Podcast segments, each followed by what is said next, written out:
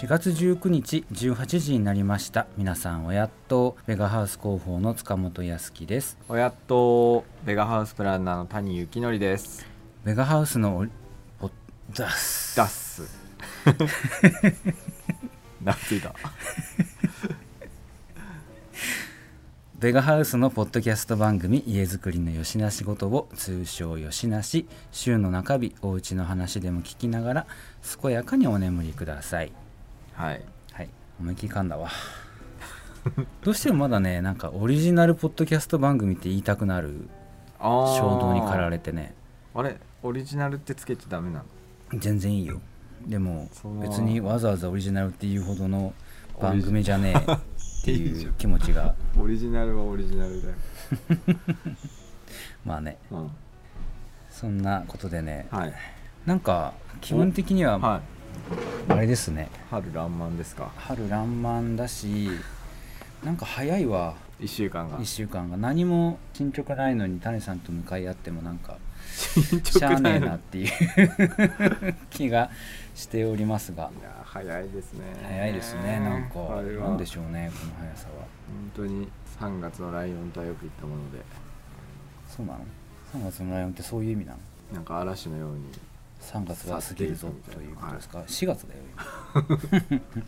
4月のチーターですね、はい。じゃあ、4月のチーター。うん。アップルの OS みたいですねなんか。え？アップルの OS みたいな。古い。チーターって聞いてアップルの OS を思い浮かべる人間はもうライオンとかね。もう30後半でしょうね。そうですな、ん。みんな山の名前だと思ってるからねで一応頭のところで何喋ろうかなっていうところでですね、一応「らんまんーうん」うん1週間はい。見てますよ。我慢して。我慢ってどういうこと？めちゃめちゃ我慢して見てます。面白くないんだ。正直まだ面白くはないです、まだっていうかこんだけ見て。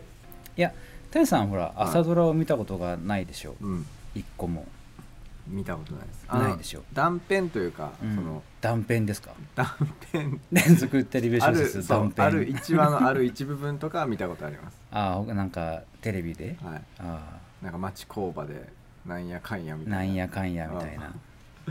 もう潰れるでみたいな。ああまあそうだね。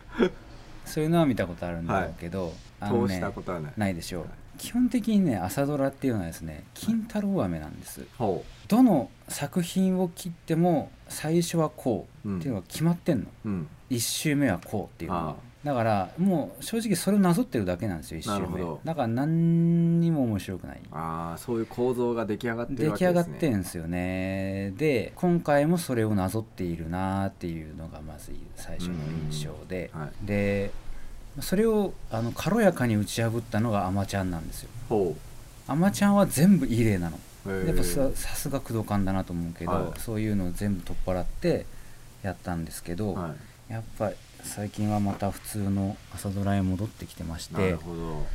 1周目ははい。子供時代、うん。その取り上げた主人公のはい。子供時代を描く、なるほど。で必ずじいちゃんかばあちゃんか母ちゃんか父ちゃんが死ぬ。はい。これがもう第1週目の鉄則なんです。なるほど。それをきれいになぞって今1週目で終わったところで、でそしてやっぱね先週もちょっと喋りかけましたけど、はい。この大正幕末から大正昭和を駆け抜ける話飽きたよね。正直。はでね何何がこんなになんかこう悩させるのかなってちょっと思ったんですけど、やっぱね一つはね、いはい。ジェンジェンダー感みたいなものうんうん。が一個もアップデートされないんですよ。はい。一個もアップデートされない。もうこの時代をずっとやってるからはい。で多分それが好きなんでしょう。ん。う世の中のおじさんおばさんたちは。はその感じが。いはい。だけどもうさ令和ですよ。はい。いやーもうそろそろいいんじゃねえのっていう気がするんですよね。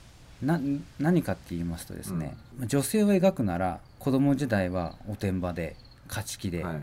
で成長していって立派な女性になりで大体男が担っているであろう職業に男勝りで乗り込んでって活躍する。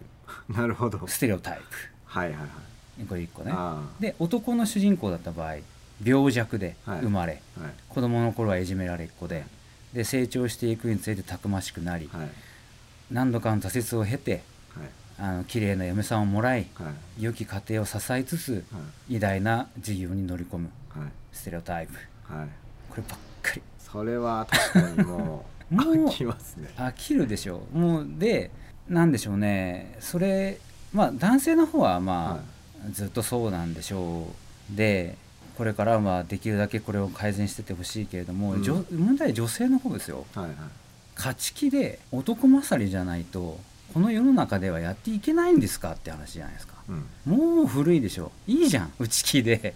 き ネクラな女の子が世界に出て活躍したっていいじゃないですか。なんで社会は男中心に回っているから男の勝りの女の人が活躍しなきゃいけないんですか。古いわ。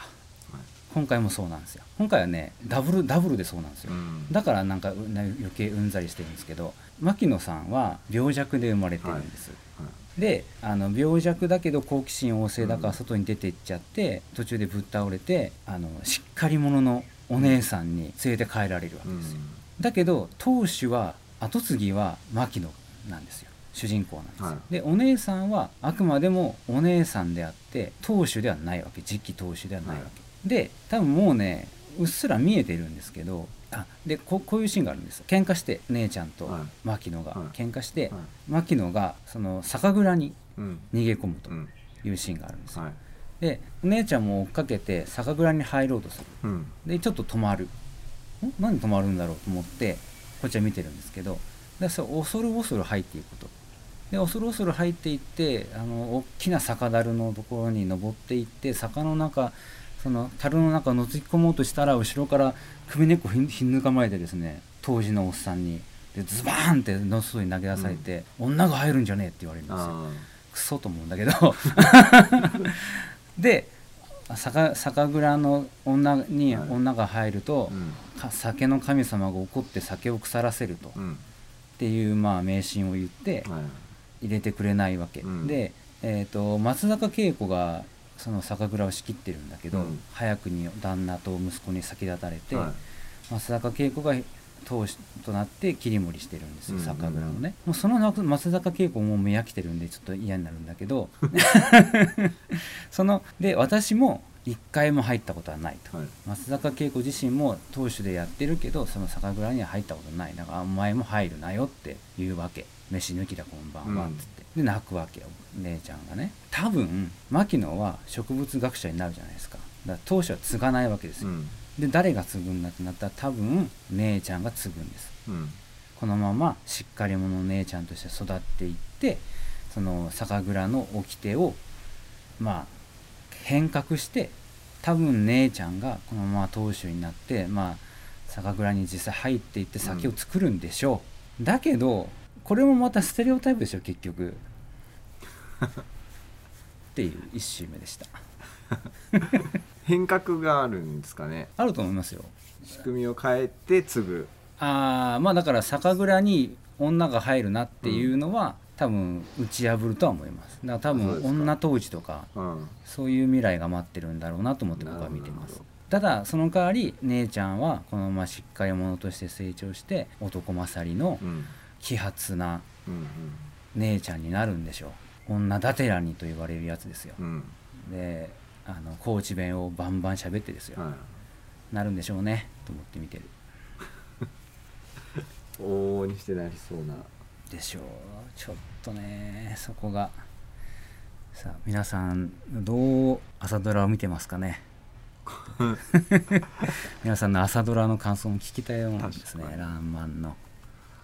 僕その別冊太陽で牧野富太郎特集をはい。結構読みましたほぼそうですか。うん。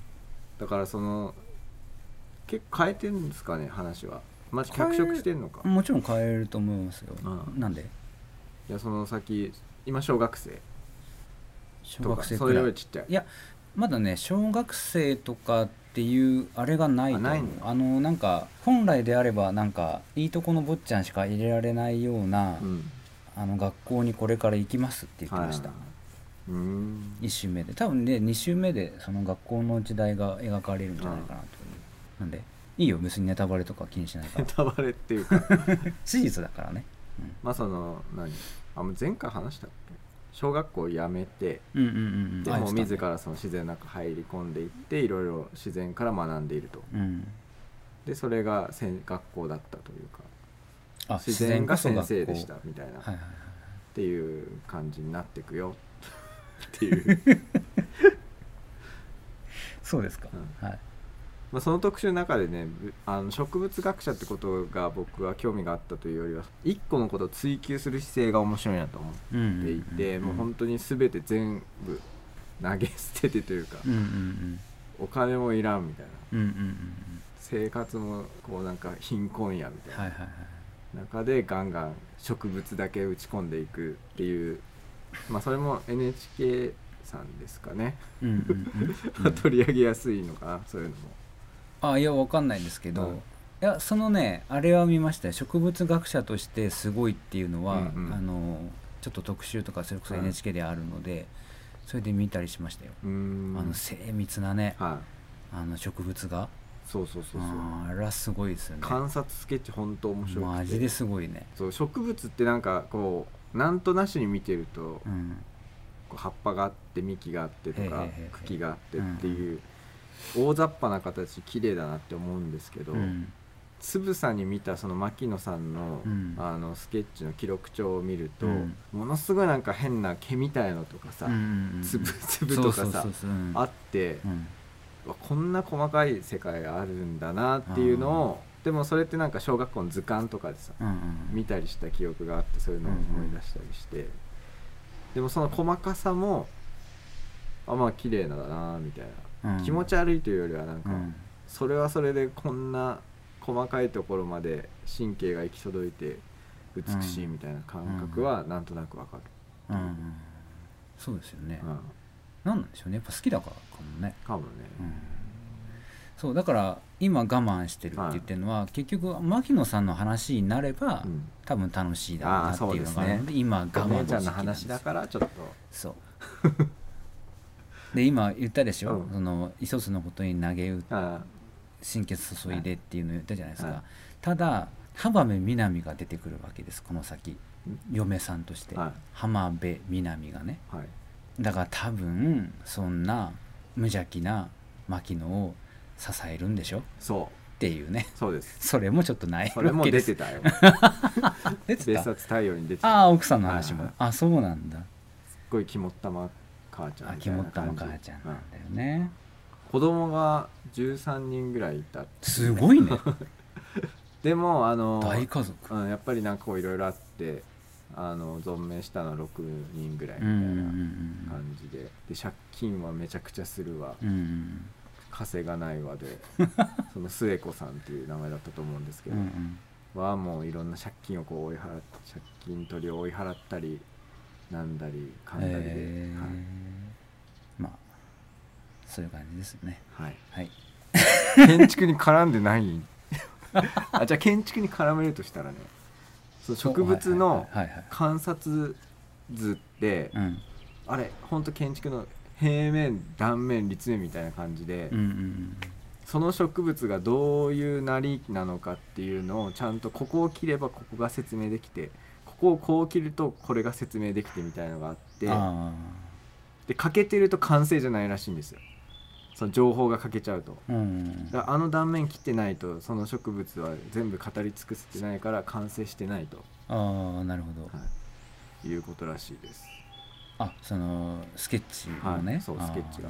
だから切り方とか見せ方で語り尽くせればその日記はとりあえず完成スケッチは完成、まあ、それが牧野さんが厳しくやってたのか一般的にそう言われてるのかわかんないですけど、まあ、建築もある程度こう平面で切ったりとか断面図でこう縦に切ったりっていうので全体像をこう把握してもらえるように図面を描いていかないと人に伝わらないということなので、まあ、図という意味では植物も有機的だけどそういう視点もあるんだっていうのああそう。いやなんか植物も、うん。あのなんていうんですかね。まあその場にあるじゃないですか、うんリアリティを持って、はい。存在しうる形とシステムで生きてんだなって、調べれば調べるほどうん。見えてくることありますよね。あうんなんか葉脈のさうん。有機的といってもシステムはちゃんとそこに存在するじゃないですか、どこういう形で葉脈を伸ばせばうん。葉が成り立ち、よく日光を捉えとかさ、まあようできとるわって思うよね、思うよね。うん、あれはすごいですよね。いや面白いっすね。その例えば森が何の本だっけな？なんかアメリカかカナダの自然学者みたいな人の本で多くの森うん。オークってあの木の種類の、うん。オークダルとかオークの森の成り立ちみたいな話が確か書いてあったんですけど、その木の一本一本がこう、まあ、木として見るじゃないですか人間は、うん。でもそれって、えっと、こういう木が生えてるから下から芽が出て小さい木が育っていきでその小さい木も光を求めて枝を伸ばすからその形になっていきます。はいはいはい。でそうするとまたその下から小さい芽が生えうんうんうん。他の影を避けてうんうん幹幹やら枝を伸ばしていって光を得ると、うんうんそう考えていくとこの森の地上の上の話って、うん。こう1個の木だけでは成り立っておらず、うん。まあ、親木があってその周辺に他の木が生えていって、うんうん。で枝の伸ばし方とか葉の生え方みたいのは全てこう決まっているみたいな。っていうのが書かれていてで実はその地面の中もそうなんですと。で根っこを伸ばして一個体として見ればそれが一本の木と見えるんだけどさらにそれがねなんか地中の菌菌類。菌類があの胞子かなんかでこうつながっていくらしいんですよ地中を。うんで隣の多くの木にの根っことつなげたりとかでその周辺の木同士がこうネットワークができて菌類の。でそうするとあの電気信号でなんかこう外敵が来たとかうん。なんかこう食べに来たやつがいるみたいなことをお互いに伝え合っているらしい。うん。というのが研究で出てきた時に、まあ、植物その単体のシステムで今塚本さんが葉脈がこうなってとかっていうのを個体で見ればそうだけどうん。うん実はその全体視点があると。うん。全体性で見た時にもう一本一本の木という認識はなくなると。うん。森は生きているっていう。はいはいはいなんかねずっとねうん。欲しくて欲しいけど見つけられなかったり買い買うタイミングを逃してるはい。絵本があって、はい。雑草の絵本っていうのがあるんですよ。ほで空き地があるって、はいはいはい。でその空き地の春夏秋冬を絵で描いてる絵本なんだけど、はい。その季節その季節において覇者となるうん。雑草があるわけ、ああ。は大箱とかさ、いはいはい。あの杉菜とかさ、そういうのが一斉にブワーって伸びて、うん。ふーんって枯れていく瞬間とうん。かその季節によってこうそのいれれ劣勢優勢がこうどんどん変わっていく様を描いているというう超マニアックな雑草へがえあーその雑草の絵本っていうのがあるらしくて欲しいんだけどはい。まあなんか、まあ、それもまさに何だろうか。一つの雑草ではなくその空き地全体を通してそのせ植物の静かな営みのこの 命の食い合いというかさのが見えるというそういうのも面白いよね。面白いですね。っていう。何の話なんだっていうことでこの番組は この番組は鹿児島の工務店ベガハウスの一級建築士谷と建築素人の塚本が家づくりにまつわるたわいもないことよしな仕事を約15分間話そうという睡眠導入系家づくりラジオです。毎週水曜日18時配信。皆さんからのお便りも随時募集中です。ちょっと家づくりラジオですっていいちょっと言いよどんだわ。またよどんでます。本日家づくりラジジオかな今日って思って。オまあかんほのかに関連しているといえばほのかに関連しています。自然界の出来事という意味ではね。そうですよ。森を住宅街にね、うん。置き直せばね全くこれは関わりのない話と言えないでしょそうそうここに2階建ていあるいは向かいにアパートが建っていればここの屋根の形状はこうだっていうのがおのおの見えてくるわけでしょ、そうそう。相互関係の中で成り立っていきますので。成り立っていきますので、はい。関係ないと思っていた人は大間違いだぞということを関係ないことなんてね この世に一つもないんです、知ってお見知りおきいただきたいはい、ですね、はい、ではちょっとお便りの紹介のコーナーに行きましょう。はい。今日は、えー、と前回読めなかったはい。ブリオさんからのメールを読みたいと思います。お。3月1日にいただいておりますこれは滋賀県ですね。はい。滋賀県のブリオさんです。グローバルグローバルグローバルポッドキャストですからね、はいタイトル「ベガハウスの他県進出」新幹線が通ります、はい。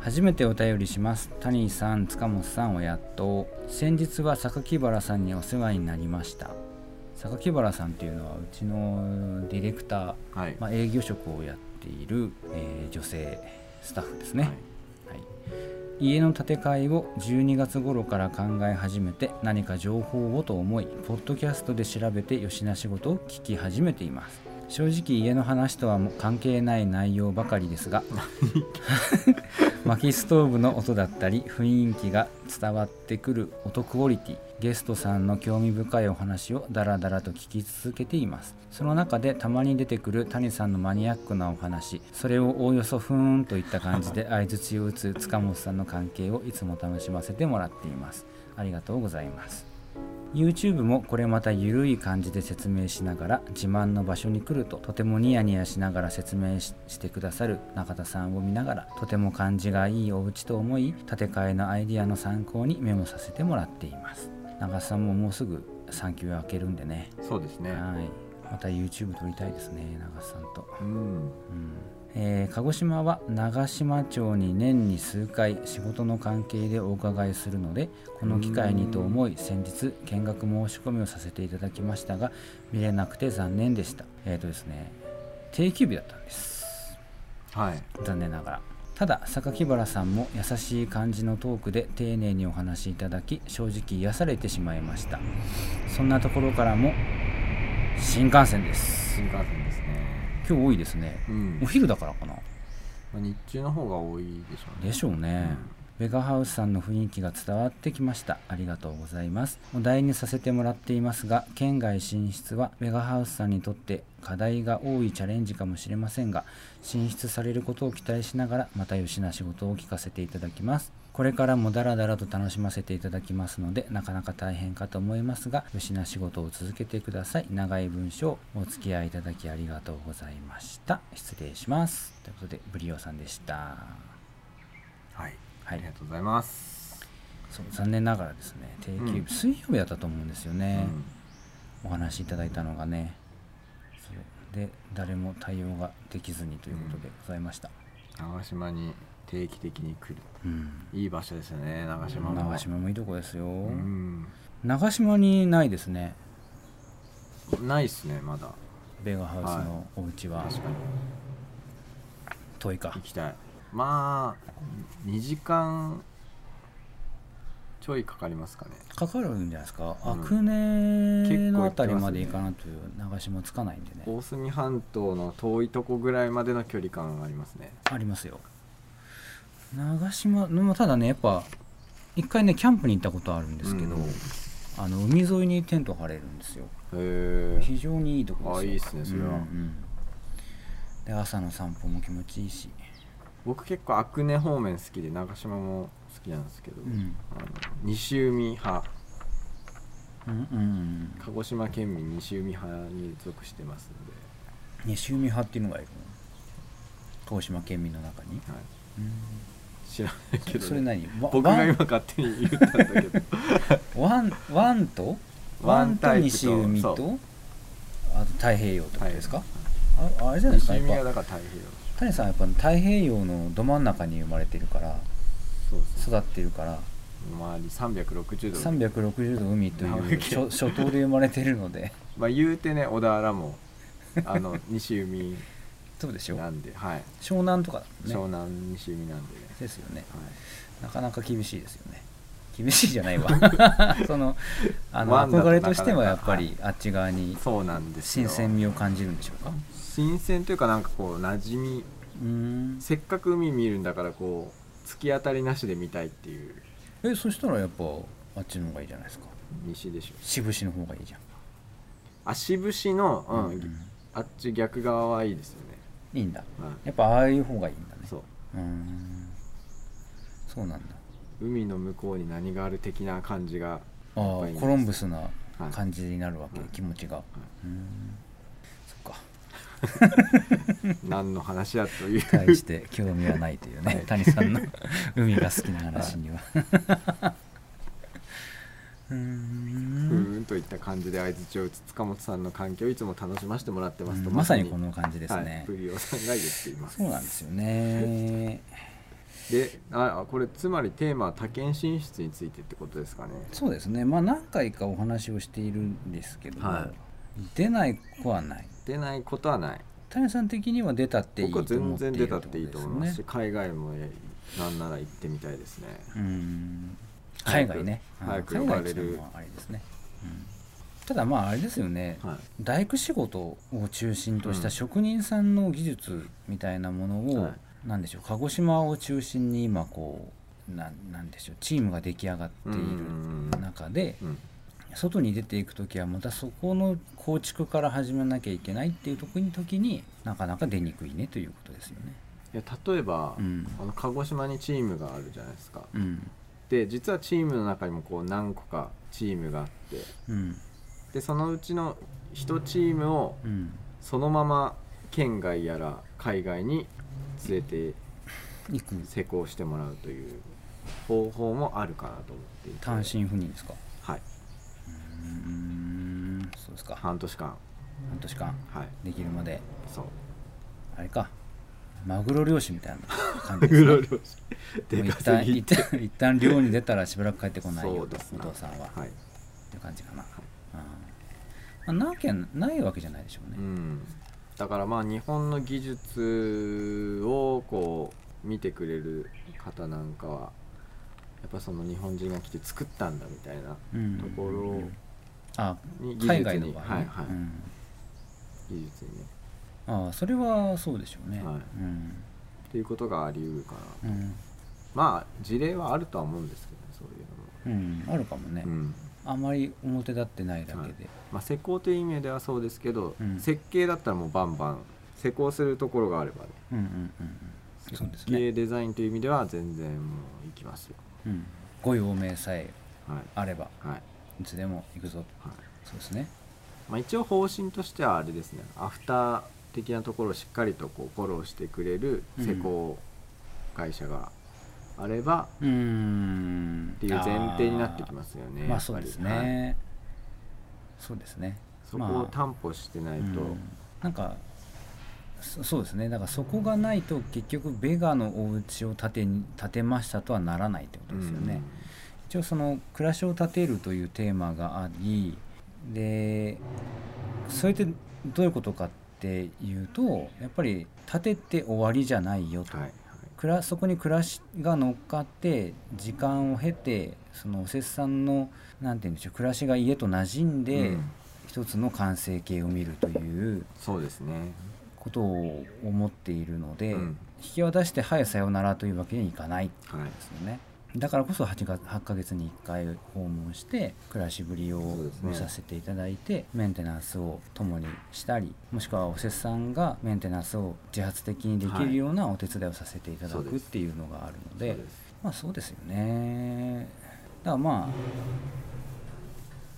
なんか設計だけってなったらまあ谷名義でしょうね。うん。単体で、そうですね、うん、ベガの名前はちょっとすいません。逆にねノットっていうことでしょうね。わかんないけど。だからまあそこのどこか施工する会社とのコラボみたいな感じなのかなるかもしれませんね、うん。うん。っていう感じですね、うんはい。でもねあのあれ家具のよくワークショップしに来てくださるあの村沢和輝さんっていう方、うんうんまあ、全国的にされてるんですけどまたたびデザイナーって名乗っていて、うん。で、まあ、いろんな県の家具の工場に行っては、うん。そこの工場の状況とか、えー、と生産性を見たりしながら、うん。あとはそこにいる人うん。を見てこういう新しいアイテムを開発したらいいんじゃないですかみたいなデザインをされてるんですよ。だからその工場その工場での特色をあのちゃんとこうプロダクトに落とし込んでうん。デザインしている、で同じ椅子は椅子でも例えばこうなんか足が得意なところと、うん。うんあとはクッションが得意なところってやっぱ違うんですけど、うんうんその特徴をちゃんと工場に行ったり現地に行って見抜き。うん。そしてなんかこうやる気がある若手がいたりとかなんかこうガンガン来る人がいたりした時になんかこう開発っていうのがうまく進んでいくみたいうんなことを言っていて、うん。うんそれってこう村佐さんは家具のフィールドでされてるんですけどなんかこう僕らの場合は建築の工務店とかそのコラボの中でうん。うんその工務店が得意な技術苦手な技術あとはどういう人がいるかっていうことによって設計をこう変えていく。うんうんでその地にあったその工務店にあった何かこう一個の家というか建築物をこう一緒に作り上げるみたいなことっていうのはなんかすごい面白いなというふうに思ってます。うん。だからお金をかければいいものができるというよりは何ていうんですかね。樽を知るじゃないですけど。うん。ここにはこれだみたいな。うんうんうん。まあ特徴をねそ引き出し伸ばして。うそう。いいとか伸ばし。うん。うん。そうですね、うん。そういうパターンもあるの。はい。だから必ずしもピンピンに尖った技術一本でやる必要もなくて。うんうん。なんかこう緩さもどっかあったりとか。なんかそういうのもデザインというか建築に落とし込めたらいいなと。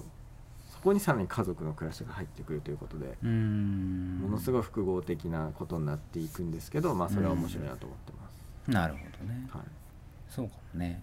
あれ眠くなってないですか？塚本さん。違う。今考えてるの。大丈夫ですか？考えて目つぶってびっくりした。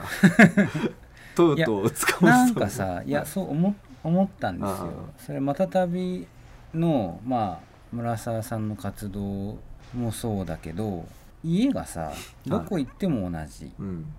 街並みも同じ。はい。っていうものになってしまっている現状があって、うんうんはい。ただそういうことを、まあ、微力なりとも谷さんが始めることによって街の風景が返ってくるのかもなって思ったんですあそうですね。うん、っていうのとあと言語も結構似たようなところがあって今だってそのエセ標準語で私は喋ったりするじゃないですか。まあ普通に標準語ですけど、うん、谷さんと喋ってるっていうのも余計あると思うんだけど、はいはなんかそのこうこういうエセ標準語もそうだしあのテレビとかいろんなメディアの影響でさ、うん平気で関西弁を喋ることもあるわけ。エセ関西弁を喋ることもあるし、エセ岡山弁を喋ることもあるし、うん。エセ博多弁を喋ることもあるわけですよ、なんかそれでそれって別に過去私に限った話じゃなくてうん。全国,、全国的にそうなんですよね、はいはい。だけど私には私のここの、まあ、地域の言語として鹿児島弁があるわけですよ、うんうん。それ使わんかいっていうそうだよ話で、ね、はいだそれ同じように多分建物とうんかうん。住宅とか住まいとかっていうものに関しても同じようなことが言えるはずなんですよね。うんそうです。鹿児島にははほら二つ屋というはい。問いの間という軒を合わせてそこを空間にするという、まあ、武家屋敷の建て方があるし、はい。なんかねうん。そういうことに回帰していった方が、まあ、日本の日本のというか地域の良さの発見につながるかもしれませんね。はい。やっぱり昔の人たちっていうのもこう知識を蓄積してこうやったらなんか家が長持ちするとか、うん。やっぱそれなりにノウハウがあっての、うんうん。普通に淘汰されてたはずなんですよ。持たないものは、うんうんその中で残ってきた技術っていうのはやっぱり確かなものであるはずうんうん。と思うんですよね。でまあそれをそのまま形にするのもまあ現代的ではないかなと思うのでそれのエッセンスをこう生かしてうん。うん二つ屋のその屋根が合わせたところはどういう部分なんだろうかとうんうんいうふうに捉え直してまあ宝月っていううん。ベガの建物で言えばあそこをうん玄関口として使っていますので、なんかそういうふうにちょっと解釈を変えたり見方を変えることで、うん。今の暮らしにピタッと合ったうん。ものになっていくっていうね、それはやっぱ大事なことでしょうね、うん。それをしないとただの箱。うん。でしょうね。はい。だから滋賀には多分滋賀のいいところがあるはずなんですよ、建て方が、あると思いますね。気候も違いますし、うん。すいません。滋賀って琵琶湖があるところですか？ですよね。ああよかったってた ですねとか言って間違ってた いやありますよ。あるよね、位置関係としては、京都の隣の三重の上じゃないわ奈良の上。なんかねそこうん。駆け抜けちゃったんですよね僕、京都からうん、滋賀に行って、とはい、あんなにさ俺鳥人間コンテスト好きなのにさ、うん。琵琶湖見ずにさ通り抜けちゃったんですよね。なんか気が乗ってたのか、はい。気分が、はい、もうこのまま名古屋やみたいな気持ちがあったのか 先を急いで。先を急いでしまって通り抜けちゃったんですよねはい。滋賀。多分駅で一泊くらいはしてるんですけど、は忍者がいましたよ駅に。え？それは覚えてる壁画でね忍者がその駅の壁画でなんかこう屏風かなんかを突き破ってジャーンって飛び出してくる忍者の絵が描いてあったのを覚えてる、うん、壁画が、だからあんまり滋賀に印象がすみませんなくて申し訳ないです。多分あるあるはずなんですよ、はいうん、内陸には内陸のあれもあるだろうしね、そうですね。うあれどういう気候なんだろうな。だ乾燥してんのか盆地なのかとか内陸部の。んうん、そんな感じです。ブリオさんまた鹿児島にまたいらしてくださいね。長島ってあれじゃなかったでしたっけ？以前出ていただきました。小島聡子さんと城正則夫妻のまさ城さんのあの昔のうん。住まいが長島にあるなんか言ってたと思います、はい。今書庫として使ってますくらいの感じの、うん、なんかそういう別荘みたいなのを建てたいですね長島にいや気持ちいいでしょうね。絶対いいですよね。誰かに建ててもらいましょう。はい。ぜひお待ちしております。お待ちしております。長島で建築、大体鹿児島っていうと霧島が別荘地だと思われがちですけど長島もいいと思いますね。いやせなんでしょうね。あの離島のあるうん県ってそんなにないじゃないですか、うん。離島をもっと活用しましょうよってあの鹿児島の人間としては思うんですけうどね、ん。えねだからまあアクセスの問題かな。えだからアクセスだから陸路で陸路でわーって2時間走ってそのまま上陸できる島なんだよ、うんうん。長島って、うん。で甑島とかはさ陸路で1時間、まあ、市内から1時間はい。ちょいく走って、フェリーで渡れるうん。離島なんだよ、もうすぐまあだって、もう沖縄に行くようなその大変な思いしなくてもすぐそこに離島があってめちゃめちゃ綺麗な海と自然とうん。があるのに、まあ、自分自分も含めてですけどあんまり行かないじゃん。行けばいいのにね。まあ、2時間ちょいっていう距離感と あと県外の人からしたらやっぱ霧島なんじゃないですかね。そうなのかな。飛行機でパッて行けるから。ああはいはいはい別荘建てるとしたらさ。ああ県外の人からしたらね、はいそうかもね。そうかそれはそうかもね。うん。それもなんかこう土地の条件というか状況ですね、うん。その土地が持つ、うん。まあ別に霧島が悪いところじゃないからね、はなんとも言えないですね。霧島にいも霧島もいいいいとこですからね。はい、そんなことでございました。うん。リオさんありがとうございました。ではい。谷さんは今日なんか話すことあんの？とうとう今日。うん。やばい。なんかバイクの音がし始めたよ社長のハーレーがうなりを上げてますよ。エンジンをまずね最初動かしておいて。動かしておいて。そのうち谷さんが喋り始めたらもうエンジン音で聞こえなくなりますからねうん皆さん。すいませんね。じゃあ早いうちに始めましょうか、はい。はい今日の本、はい。こちらです。あ2回目。はい。建築と触覚五感あじゃない空間と五感をめぐる哲学。はい。ユハニ・パラスマはいーさん。ちょ。です。ですあれですかね。はい。前回ご紹介いただいた時あんまりまだ読み込んでなくて、そうです。え今、ー、2週間くらい経ちましたから、はい。そこそこ今半読みましたか分ぐらいですね。お。なんか分かったんですか谷さんはい。非常にねこう、うんテーマが面白いという。すごい忘れて学生時代からの建築やってきてうん非常にこう視覚的に建築を捉える訓練をされてきたなというふうに思っていて、自分が、はい、うん、概念とかさコンセプト言言ってしまえばコンセプトですよ。うんコンセプトを練り上げてそれを紙面のビジュアルにして建築と呼ぶみたいな学生時代ああなるほどね。しうん。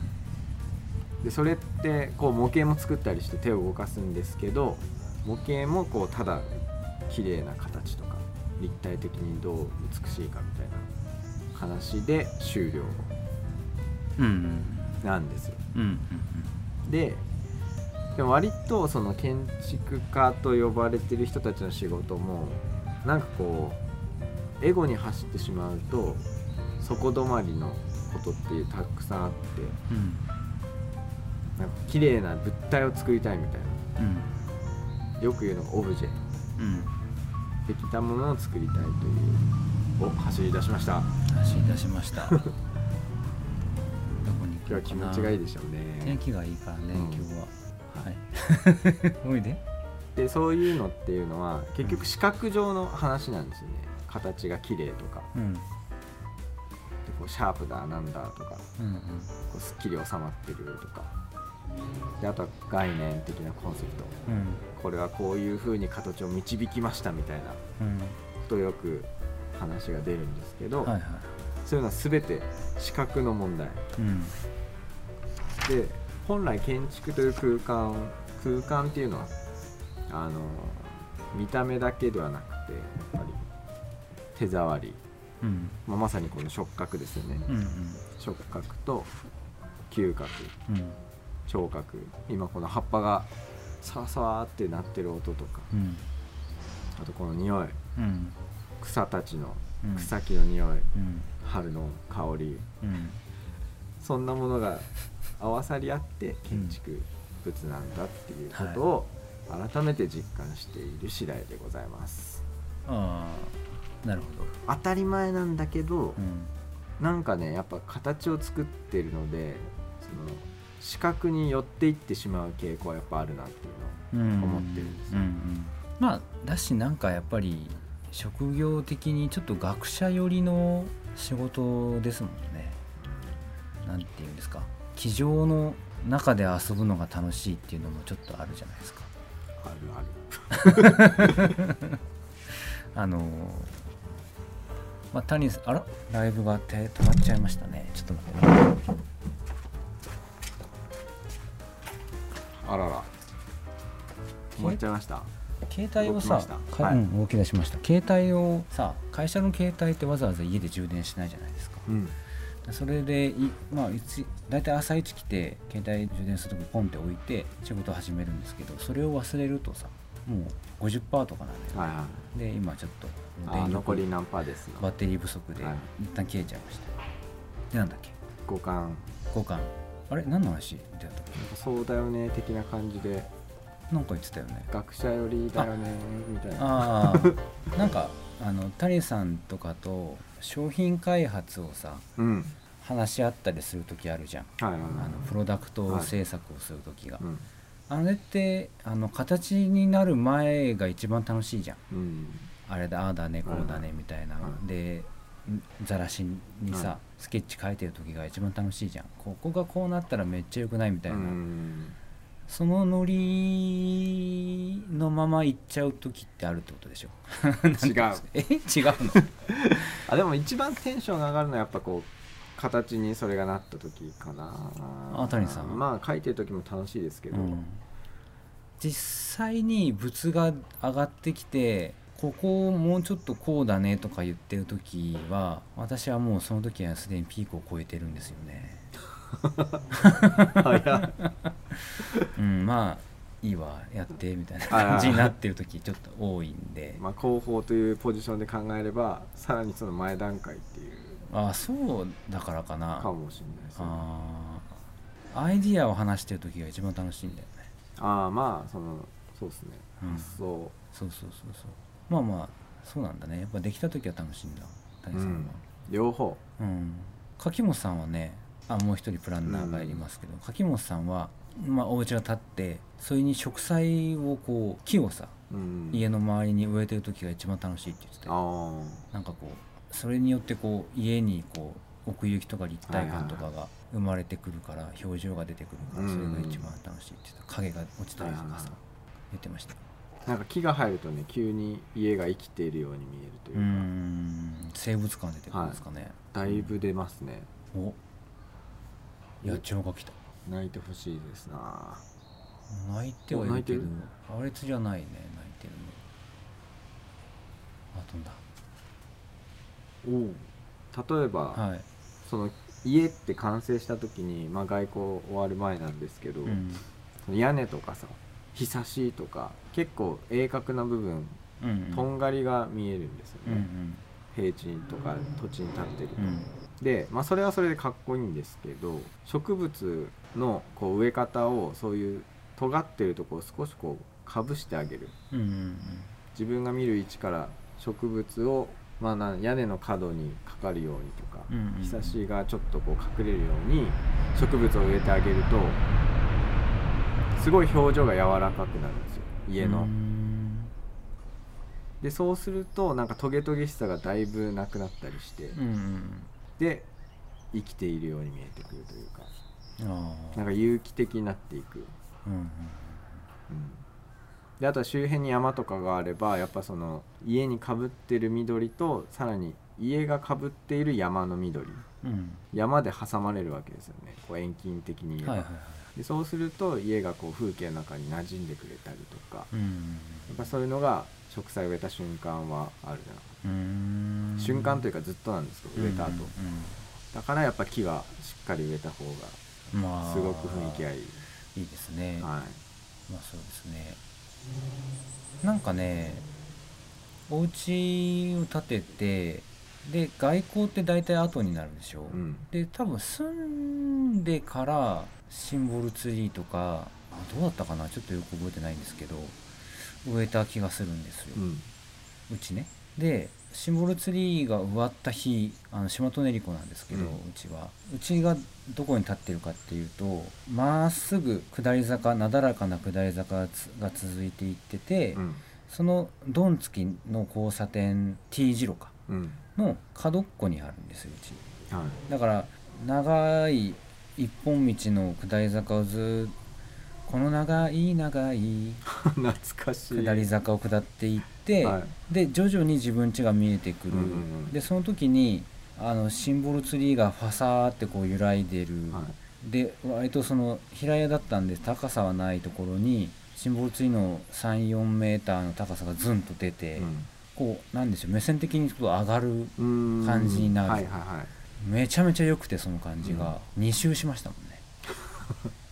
一回帰ってきて、はい家見ておこっちへと思って、また山を坂を登り直してもう一回下ってきてもう一回見ましたもかっちんこっちへいいね。そういうの大事ですよね、うん。やっぱあの時の素晴らしい、感動がありますよね、うん。今はも今はその時のようなひょろっとした島利根湖じゃなくてもうガンガンに育ってしまって、うん横に広くなったんで今はどっちかっていうとその島利根湖のトンネルをくぐって家を出るみたいな感じになってきてるんで、うんうん。まあそれはそれでいいんですけど、はい。うん、緑が入るとね家は全然変わりますからね。でそのアイデアと緑が入った後っていうのを考えた時に、うん。まあ、結局僕らの建築の考え方ってやっぱりその室内から窓をこう切り取って景色をどういうふうに見るかっていうことを結構大事にしてる中で、まあ、庭の木の植え方とか風景がどう見えるかっていうことによって開口部を作るわけなんですよ。でソファーのここの位置に座ったらこの窓からこういうふうに景色が見えるんだよっていうのを設計段階でイメージしてうん。でアイデアとしてどういうソファーがいいかとかどういう窓がいいかとかどういうに庭を作っていくかっていうのを練っていく。うんで完成した後にこうそのソファーに座るわけですよ。うん。うんあここはこの寸法の高さにしてこうしてこうしてとかっていう思い出がありますと。うん。で窓もなんか枠の太さをこの太さにして景色をきれいに見せようとかちょっとこうサッシのかまちって言ってガラスの周りのこう枠を見えないようにしようとかやったりなんだかんだしていった先にうん。完成してそのソファにもう一回座った時に現物に座った時やっぱりこう景色が目に入ってくるわけですよね。うん。でそこから見た緑とかに視点がフォーカスされるんですよ、うん。今までは作ってる枠とかソファーっていうものにすごく集中してこうしたらいいこうしたらいいってガンガンやっていくんだけどいざ完成した時に意外とその細かいところっていうのはもう流れ去っていて、うん。そこに残ってるのは自分と景色っていう。うん。景色に対峙できることになっていて、うんうんでそれってなんかこうまあ普通に使う人からしたらそうなんだと思うんですよね。でもその前段階で僕らがその建築を考えたり設計したりする上でやっぱり景色と対峙するためにじゃあどういう条件を整えてあげると、うんうんその人がなんか自然とその景色と向き合えるかうんうん。みたいのをしっかり考えてあげる。っうん。ていうのをやりたいなっていう。やりたいなっていうかやってるんですけど、うんうん自分がその実物のソファーに座った時にそれを改めて感じるう。んうんうん意外とね、うん。凝らなくていいというか。あーあーうん。まあでもそれが凝ったからからこそ気にならないわけでしょ。気にならないを目指したい。その手前にあるものが気になったら景色が楽しめないっていう話ですもんね。スッと自然と対峙する、うん。大体こうバトル系のアクション漫画だったらさ、な主人公がいて仲間がいて、はい。で相手が敵敵対するチームのリーダーがいて、はいはい。仲間がいるじゃないですか、で仲間同士で戦っていく、はい。ま、タイマンで、うんでここは俺に任せとけお前はあっちに行け はいって言われて分かったって言って主人公対敵のリーダーになるわけじゃないですか,、だからここの脇役たちが弱いとそれができないわけでしょなるほど。クリリンみたいにすぐ負けちゃったら主人公がそいつも戦わなきゃいけなくなっちゃうからやっぱそういうことですよね。ね。主人公としては敵のリーダーと心置きなく対マンで戦いたいあそうそうそうそうそう。あめっちゃそうなんですよ。それの前手前のことは全部ん。済ませておかないといけないってことですよね。はいはいはいだから逆にその例えば窓をさこういいもの作りたいからこだわりまくって、うん。逆にそこは目立っちゃう、なるほどね。なんかそういうことも、もありえるんですよね、うん。建築は面白いことに、はいはいはい。こう凝って凝って凝りすぎた上にこう、うん。変にその空間の中で得意な特質を持ったうんうんうんパーツになっちゃう、はいはいはい。そうすると逆にあいい窓だねってなっちゃうわけですよ。はいはいはいはいはい。そこにいる人からすると、うん。あ窓がいいねって話になったら、うん。本当の目的とは違っていて、はいはいはい本当はその景色を見てほしい窓なのに、うん。窓いいねになるとおかしなことになると。なるほどね。だからバトルでクリリンが強すぎると悟空の戦いに集中できないってこと。わかんないけど。まあまあそうだね。なんかこれから悟空が戦おうとしてんのにクリリンがスーパーサイヤ人3になってんじゃんそっちで。脇の方でみたいなことになってしまうわけですよそっちにフォーカスがいってしまうっていう。ことなんでねはい。そうじゃないぞそうじゃないう。ね絶妙な戦い方をしないといけないわけですよ、はい。はい。向こうは向こうでね。互角の。そうです。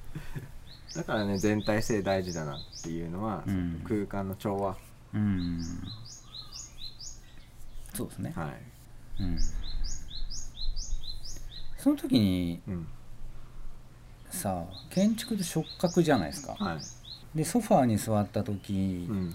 に、例えば座り心地という触覚があったりとか、あのこの手をさかける肘掛けの滑らかさがあったりとかさそういうのもはい。過敏なものでない方が景色に集中できるってことだよね。そう、まあ、例えばでもねソファーとかはうん。すっごいこうゆったり座れて、うん。座り心地がいいソファーだったとした時に、うん。こう身をそのソファーに沈めてふっと心がふーっと落ち着いて景色を見るとものすごく景色が目に入る場合もある、うん、そうですね。うん、あちょっとそろそろ時間のようです、あらそうなんですね。はい、あ後続があったの。であ。そうなんですね。あまあちょうどまあ1時間くらいですからい。いんじゃないでしょうか。はい。はい。番組の感想質問っていう形で進めていいんですか？いいですよ。はい。取り上げてほしいテーマ家づくりのお悩みなどお便りを募集中です。概要欄にありますフォームからどしどしお寄せください。はい、紙の歌よりは鹿児島県鹿児島市石谷町3624-9ベガハウスまで。塚本個人のツイッターインスタ等で番組で取り上げた情報を配信しております番組についての投稿は「ハッシュタグよしなし」をつけてみんなで共有しましょこの番組はアンカー、Spotify、Google Podcast、Apple Podcast の4カ所にて配信中です。使いやすいプラットフォームでお聞きください。また、番組のフォローもぜひお願いします。うはい今週のお知らせごとお願いしますえー4月の22日の土日、えー4月22、はい。23の土日ですね、はい。完成見学会日の出町はい。あります。2階リビング。はい。詳細はホームページを見てみてください、えっと日曜が結構埋まってきていて土曜日がまだ空きがございますね。ぜひぜひ。はい、お願いします。あと4月の29日土曜日から新商ホームとがオープンします。はい。でちょっとねあの我々がし絶対の信頼を置いている家具職人さんがいらっしゃるんですけどはい。その方がちょっとあの体を体っていうか怪我？あそうです。やばライブが勝手に終わった 電源が落ちましたねあらきっと、えーがちょっと怪我していて、はい。えっと家具のね輸入化がちょっと遅れてるんですけどうんまあお家自体はこはいの日程でオープンする予定ですので、はい。